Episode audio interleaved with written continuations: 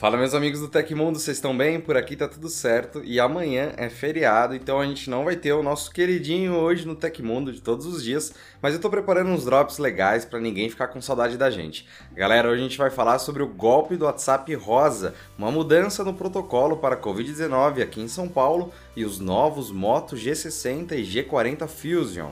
Agora deixa aquele like da alegria, se inscreve no canal e bora para as notícias.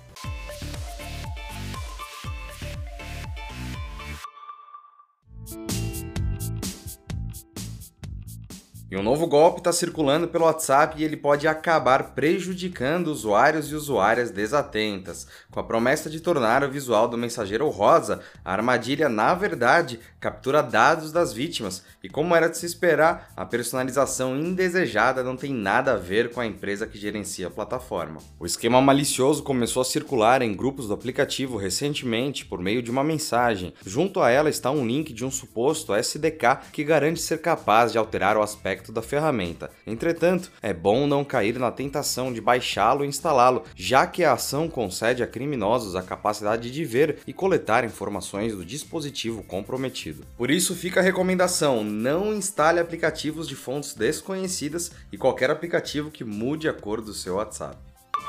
Mais um ano de pandemia e muitos empreendedores continuam sofrendo para manter as contas em dia. Ainda no ano passado, a Goldere lançou uma iniciativa para ajudar essas pessoas a manterem suas portas abertas, mas no mundo digital. É o Open We Stand, que disponibiliza ferramentas gratuitas para empreendedores que precisam de uma mãozinha para continuar operando. Com o programa, é possível criar sites gratuitamente e usá-los pelo tempo que for necessário. Isso inclui ferramentas de e-mail marketing, editor gráfico para para redes sociais, blogs e muito mais. Quer saber mais sobre esse assunto? Então clica no link da descrição para conferir como aproveitar essa oportunidade.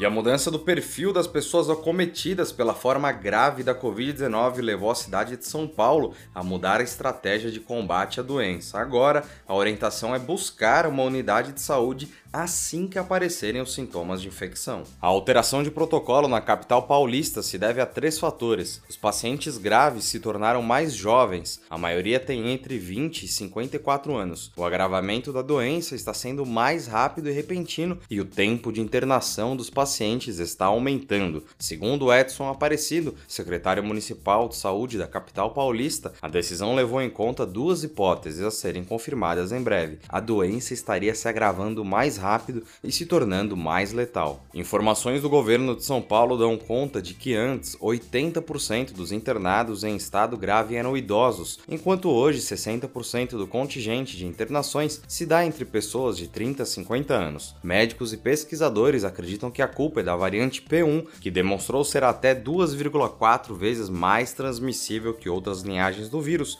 em estudo internacional recente publicado na revista Science. Até o momento, estudos científicos demonstraram que não há tratamento precoce eficaz para o novo coronavírus. Então, para quem precisa sair, por favor, a gente pede muito álcool gel, tentar sempre o distanciamento social e o uso de máscara para proteger os outros. E mais da metade dos influenciadores do Instagram se envolveram em práticas de fraude ou mesmo de falsificação na rede social em 2020. Os dados são do estudo divulgado pelo Hype Auditor, plataforma que investiga personalidades digitais. Segundo o relatório divulgado pelo site, os mega influenciadores e celebridades tiveram os piores resultados, com 66% das contas envolvidas com atividades fraudulentas, incluindo compra de seguidores, curtidas, comentários, visualizações de stories e envolvimento com troca de comentários, em que um grupo de usuários se reúne sistematicamente e engajam em postagens um dos outros. Já os nano-influenciadores, contas com até 5 mil seguidores, registraram o menor número de fraudes, com 42%. E o estudo ainda indica outro dado surpreendente: apenas 55% das contas do Instagram são mantidas por pessoas reais. Mesmo com o crescimento do número de fraudes, estima-se que o mercado de influenciadores do Instagram crescerá mais 15% até o final de 2021. E a Motorola revelou dois novos smartphones da linha G, o Moto G60 e o G40 Fusion. As novidades foram divulgadas em um evento online realizado na Índia. Os dois modelos são praticamente idênticos, contam com um processador Qualcomm Snapdragon 732G, tem tela Full HD Plus de 6,8 polegadas e taxa de atualização de 120 Hz. Ambos têm um notch centralizado na parte superior da tela. Os dois modelos rodam Android 11 e terão versões de armazenamento, sendo uma de 4 GB de RAM e 64 GB de espaço interno e outra de 6 GB de RAM e 128 GB de armazenamento interno. A bateria é de 6.000 mAh e conta com suporte para carregamento rápido de 20 watts. O preço é um dos grandes destaques dos novos modelos. O Moto G60 começará a ser vendido na Índia no dia 27 de abril por 17.999 rúpias, cerca de R$ 1.331 na conversão direta da moeda, e o Moto G40 Fusion será vendido por 15.999 rúpias, o que dá mais ou menos R$ 1.183.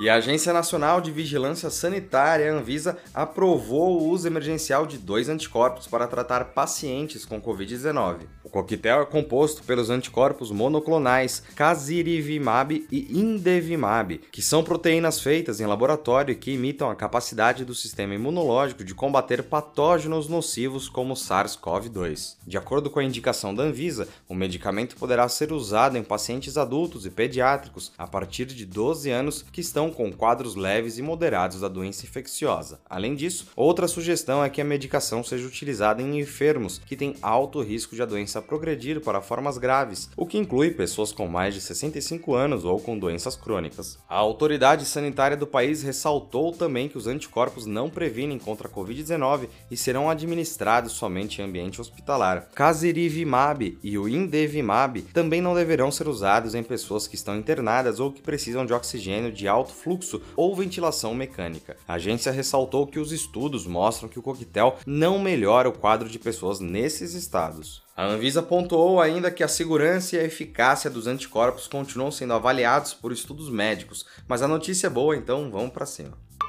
E aconteceu na história da tecnologia em 20 de abril de 98, durante os shows Condex Spring 98 e Windows World em Chicago, uma demonstração pública do Windows 98 que logo seria lançado dá errado quando o assistente de Bill Gates faz com que o sistema operacional trave após conectar um scanner. Em vez de mostrar as capacidades plug and play, eles acabaram mostrando uma tela azul da morte e o público imediatamente explodiu em gargalhadas. Depois de vários segundos, Bill Gates respondeu a famosa famosa frase: Deve ser por isso que ainda não estamos lançando o Windows 98.